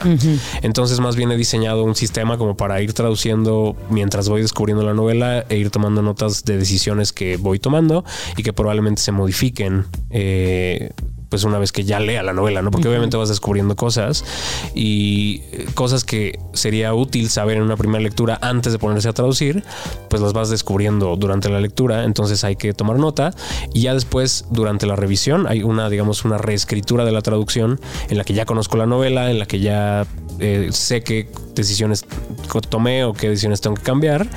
Y pues ya hay una, una segunda versión que ya está como obviamente es más rápido porque ya está traducida la novela o el texto en general pero eh, pues ya en esa segunda lectura ya se incorpora aquello que no sabía al inicio pero un poco sí todo es Es mucha responsabilidad traducir una novela. Sí, claro. No, porque además ahí en la traducción recae mucha de la personalidad de la novela, estas conversaciones que no son tan obvias, eh, guiños de los personajes. Es, es bien importante la traducción. Una mala traducción pues te puede destrozar y una buena traducción te lleva a un lugar muy mágico. Totalmente, Qué bonito sí. trabajo. Lo Sí, disfrutas, es muy, lindo. totalmente. Digo, al margen de los tiempos y todas Ajá. estas cosas que, que, pues no siempre son, como toda la parte la- eh, editorial, laboral, ¿no? Que, que como en todos lados, pues obviamente tiene sus vicisitudes, pero el proceso de traducción siempre es muy bello. O ¿Y la- llevas mucho tiempo en, en pues, traducciones? eh, eh, más o menos, digamos, de forma recurrente, llevo un par de años traduciendo tanto literatura, bueno, novela, eh, ensayo y teatro. Y, pero como traductor en general llevo pues ya bastantes años. Y hay veces que dices, no, este libro prefiero no, o, o a todo le entras, o todos los temas Ahora te ya, gustan. ahora ya como Bien. puedo discriminar un poco, ¿no? Y decir como, bueno, esto a veces Ajá, por no cuestiones de tema, tiempo. Ajá. no tengo tiempo. Exactamente. O a veces sí es porque simplemente no me interesa. Pero también es un poco un ejercicio de como de un salto al vacío. A veces se, se vale como decir, bueno, al menos para mí, como que digo. Pues va, no sé de qué va, Sí. pero va. Y la verdad es que he descubierto cosas súper interesantes. O sea, también es como tener acceso a lecturas que no harías de otra forma. Ajá. Por ahí traduje una novela, un Young Adults, una novela para jóvenes que saldrá, me imagino, si no este año, pues a, a principios del que sigue, eh, porque tenían mucha prisa. de porque en los tiempos editoriales- sí, entonces me imagino que va a salir Sí. pronto. Eh, y es una novela que no leería de otra manera, ¿sabes? Como, pues es un tren que a mí ya se me pasó. Tampoco fui como nunca de ese, de esa, ese tipo de lecturas. No es que no existían ese tipo de lecturas con Puede tanta, ser, puede ser también, sí. No estaba tan posicionado. Exacto, y, y la disfruté. O sea, quizás sí no es una, no es, no soy yo el público objetivo, pero pero disfruté leerla, Sí. disfruté conocerla y, y también es la clase de cosas que, por ejemplo, si mis alumnos me piden eh, recomendaciones, pues ahora sabes como que Ahora ya... estoy actualizado. Exactamente, sí. Entonces, eh, pues sí, sí, es, es muy disfrutable. Y esta novela en particular, creo que de las que he eh, traducido, es una novela que disfruté mucho leer particularmente. Y además la portada es muy bonita porque vemos a, a una mujer eh, en primer plano con un vestido rojo y una canasta en sus manos, como claramente que está ah, como haciendo algo, una labor de cuidados. Y en un segundo plano vemos una ciudad pues prácticamente destrozada por la guerra, literal. Incluso en el contraste en blanco y negro vemos ahí vestigios de una ciudad, eh, escombros y un, y un perro que descubriremos qué perro, pasa. El perro es Es el nombre del perro. Ahí todavía no, no les voy a spoilear ahí, pero hay toda una cosa. El perro, digamos, adquiere como un- una cosa ahí medio simbólica de la vida eh, en, en este contexto y, y- y tiene mucho que ver con la relación que tienen ellas dos y tal. Entonces, por eso la novela se Sí. llama Beowulf, porque este no, y perro- la premisa suena muy bonita porque eh, fue publicado originalmente en 1948 y está considerada como un clásico de la ficción histórica. Y sí, en efecto, es la primera vez que se traduce al español y la tradujo nuestro Así queridísimo es. Adrián. Y además cierra con eh, una reflexión donde dice que la vida puede ofrecernos sorpresas y motivos para ser feliz aún en las peores circunstancias. Ay, qué bonito. Esta- estas lecturas Sí, a mí es, me. es muy entrañable. Sí, Sí, sin ser cursi, la verdad. O sea, no es un libro cursi, no es porque de pronto cuando uno dicen como, cuando te dicen eso, ¿no? Como en el, en el comercial, de no, es que cómo ser feliz y tal, parece, de pronto puede sonar también, De puede ser, ah, para algunos lectores puede resultar más bien repelente. Ajá. Y no, no, o sea, cero, cero resulta cursi, es más bien bastante inteligente, muy entrañable. Y también creo que es muy lindo que este libro eh, de esta autora en particular, que en español no conocemos y que pasó, o sea, que lleva medio siglo, pues, pues básicamente en el olvido, en al menos en español. eh, un poco, supongo, por priorizar autores de esa época mucho más eh, famosos. No sé qué tanto tiene que ver el hecho de que, para empezar, era mujer y no... eh, Todo, yo te, te- te digo que todo. Mira, ella murió en el, no- en el 83, Sí, en así es. 1983, o sea, hace 40 años. Así es. Sí. Y, y apenas la estamos recuperando, entonces creo que vale la pena acercarse. Oye, pero además ella un personajazo, porque aquí estoy leyendo que eh, financió varios proyectos y que destaca la librería parisina Shakespeare and Co., que es una, eh, una Sí, una importantísima librería librería, en pues en Europa y además conocida en todo el mundo. Y que gracias a su apoyo, porque entiendo que tenía mucha lana, eh, dio eh, muchos de sus recursos a la gestión cultural. Sí. Qué, qué interesante mujer. y además creo que hay una cosa, no sé qué tanto esto sea ya de mi... Ajá. No, no, perdóname. No, pero además dice que antes y después de la Segunda Guerra Mundial desempeñó un papel fundamental en la liberación de docenas de artistas, escritores y escritores de Hitler y del régimen nazi. O sea, ella una increíble mujer, sí, sí, sí. alucinante. Y yo creo que además hay en esta novela eh, hay no, esto es completamente mi lectura, no, no hay no, no me parece que haya como eh, más evidencia que mi interpretación, pero siento que hay también en la novela algo como de como guiños medio queer coded, sabes como Mm. como que tiene como estas eh, estos por ejemplo el hecho de que ellas dos las dos las dos dueñas del, del salón de té eh, nunca se dice explícitamente que tengan algún Si son tipo pareja, hermana, no sé, pero amigas. pero de pronto sí adviertes ahí como el gay silence, ¿no? como, como que se siente de pronto como que... y si no... eh, o sea, si sí es muy bello que, que, esta, que esta señora estuviera escribiendo esto en esa época con tal soltura, y si no, aún así es hermoso, ¿sabes? Como esta, la relación que tienen ellas dos, o sea, esta relación como cercana de amistad que, que igual no necesita justificación, eh, también es muy bella. Entonces creo que, o sea, el libro funciona en, Ah, en nos encanta, nos sí, encantó sí. esta recomendación. Pues voy a, voy a leerla. Sí, me gustó mucho. Muchas gracias y felicidades ¿no? por la traducción. Qué bonito, gracias. qué bonito.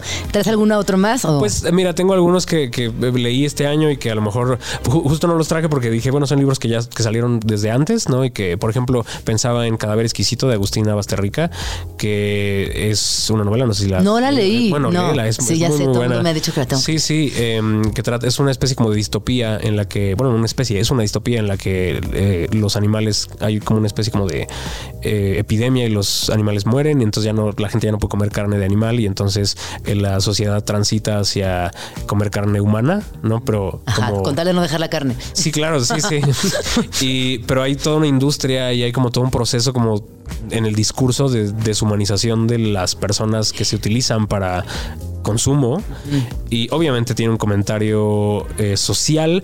Ma- más que más que sobre el veganismo o sea no es una novela militante digamos no, no no me parece que sea una novela militante a pesar de que sí te o sea claro obviamente visita en la novela los rastros y estas cosas y por supuesto que co- como persona carnívora por supuesto que te hace te hace sentir cosas. Ajá. pero aún así no creo que sea creo que la, la novela es aún más inteligente que si solo fuera eso Eh, y, y cuenta una historia que habla más de la sociedad que de la sociedad carnívora específicamente. ¿no? Eh, entonces creo que es una novela que vale la pena. Y acaba de salir otra de ella que también se me antoja, que se llama Las Indignas, creo. ¿Cuál es el título del otro? Cadáver exquisito. Cadáver de exquisito. Esta autora argentina. Las argentinas están Ah, locas. las, no, las argentinas son lo máximo. o sea, escriben sí, como sí. nadie. Y esa novela creo, la, creo que es del año anterior, o sea, no del 2023, creo que es del 22 o del 21, incluso no sé. Eh, por eso no, no, lo, no lo había considerado, pero eh, yo lo leí este año y es una de las novelas que también que más disfruté. Ya lo estoy. Ay, fíjate que lo tengo en la casa. Mira. Ahorita que vi la, la- Claro, porque me lo han recomendado, me lo han regalado. O sea, me han pedido mucho que lo lea, a tal punto que me lo regalaron. Lo tengo en la casa y hoy mismo voy a empezar con Sí, esta sí. lectura.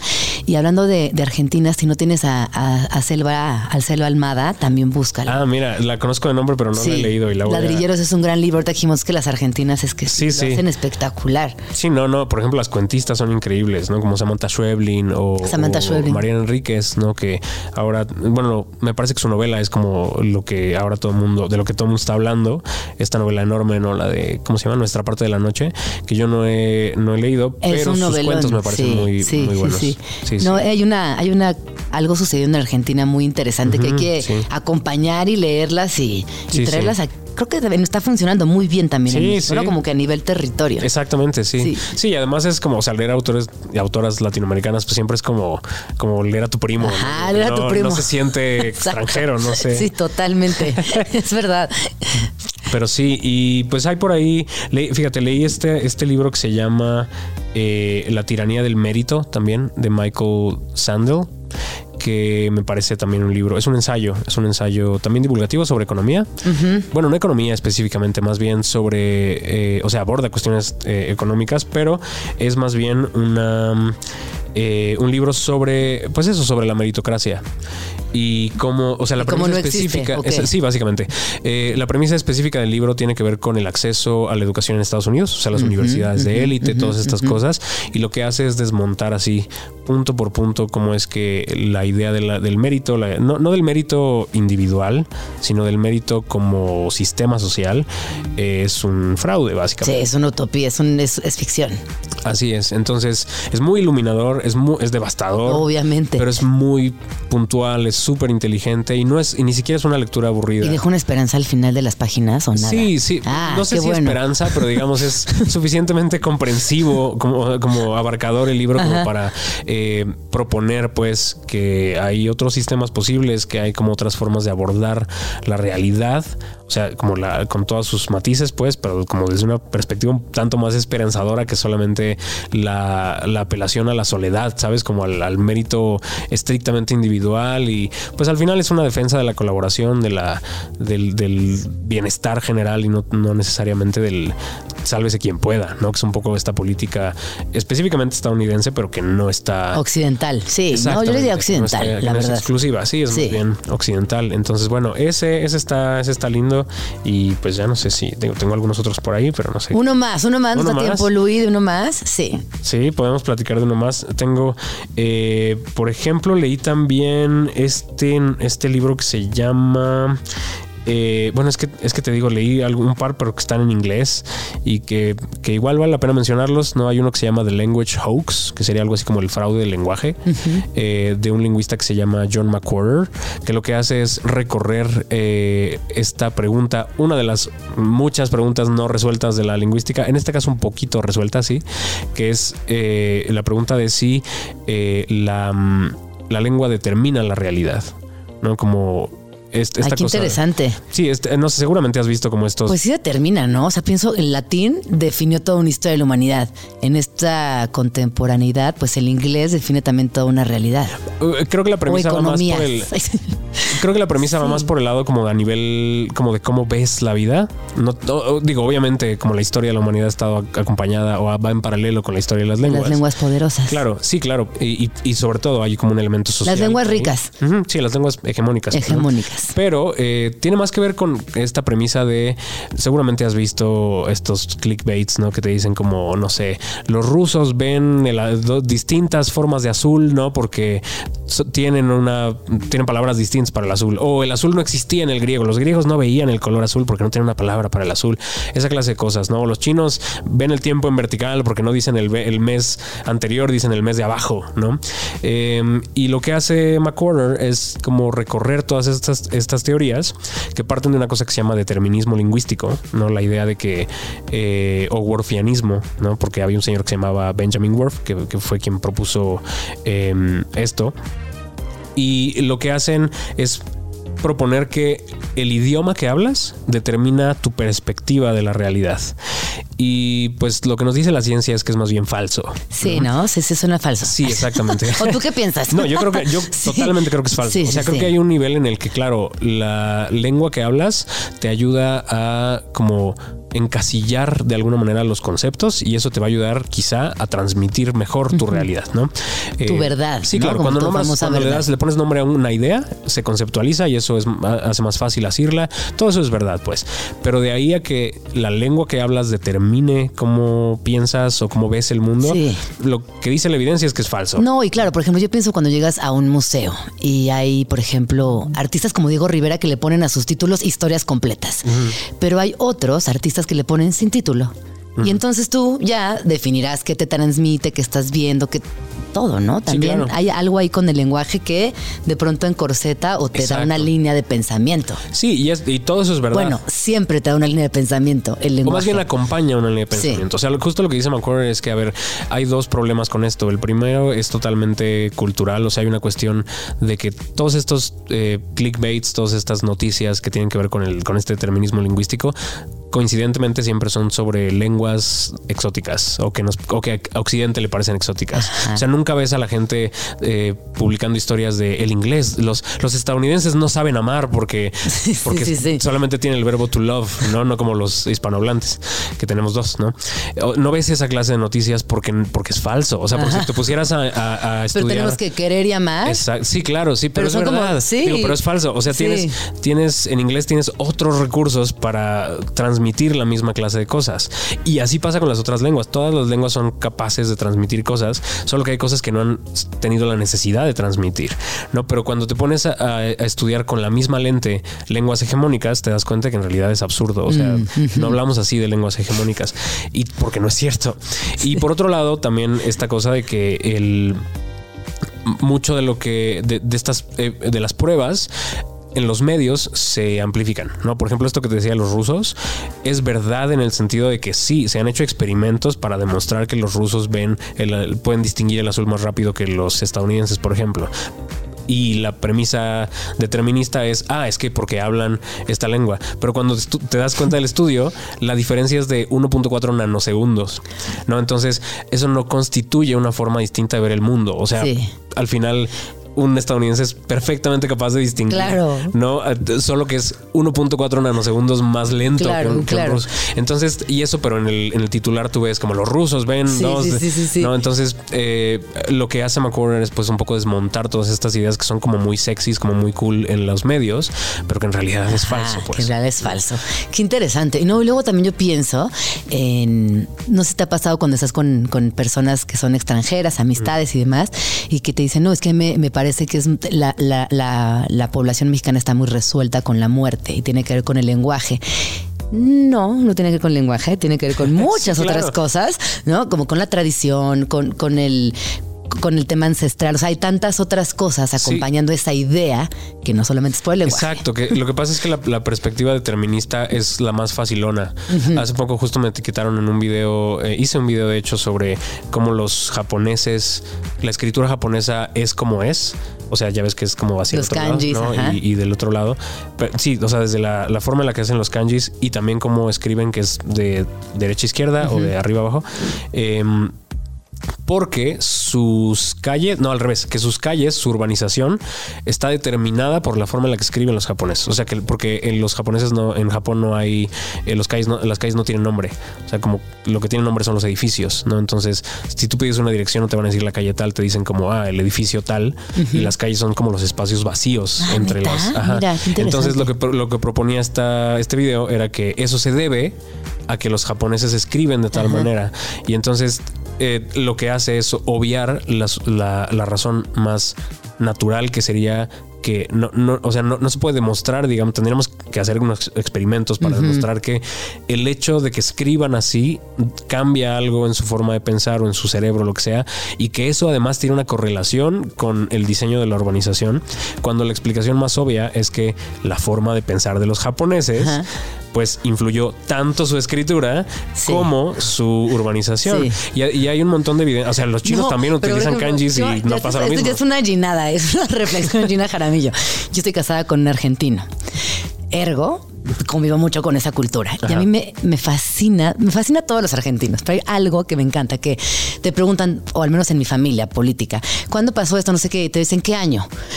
Y te dicen qué año, y cuando tú vas a Argentina, en Buenos Aires, las calles tienen el nombre de la calle y el número del número al que va. Ok. Y como que geográficamente se ubican también por el número. Mm. Y digo, ay, qué chistoso que siempre como que hay algo ahí con los números. Qué bonito tema. Creo que podremos Es- hablar es- de Sí, esto. claro, sí, por eso este libro que te digo, el de The Language Hoax, es, es impresionante. Me fascinó detalle. este, esta siempre me fascinan tus colaboraciones, pero esta me deja así como con muchas ideas. Muchas gracias, No, muchas gracias por todo. ¿Dónde podemos seguirte? En arroba no Chávez nada, en pues eh, TikTok, ti- Twitter y e Instagram. Y Threads, nice. Hay threads también ahí que lo tengo medio abandonado, pero en teoría Ese Threads como que no, no ha jalado. No, no a ver si en jalado, 2024 este Sí, a ver si el propósito de año nuevo. Sí. afianza.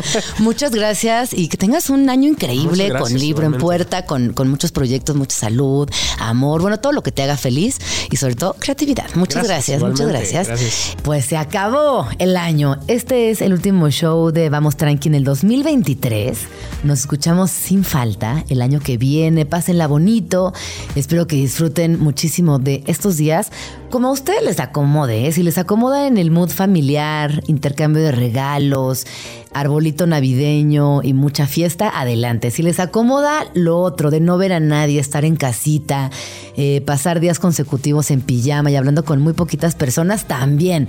Abracen su fin de año, pásenla increíble, brindemos porque seguimos aquí y que lo estemos disfrutando. Es mucho que decir. Un año muy dual, un año muy intenso, pero también un año precioso. Así que nada, a vivir la vida. Feliz año y que sean muy felices.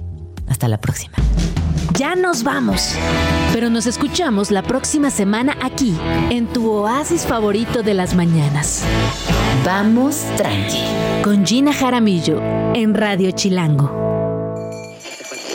Radio Chilango, la radio que... Viene, viene, ¿eh?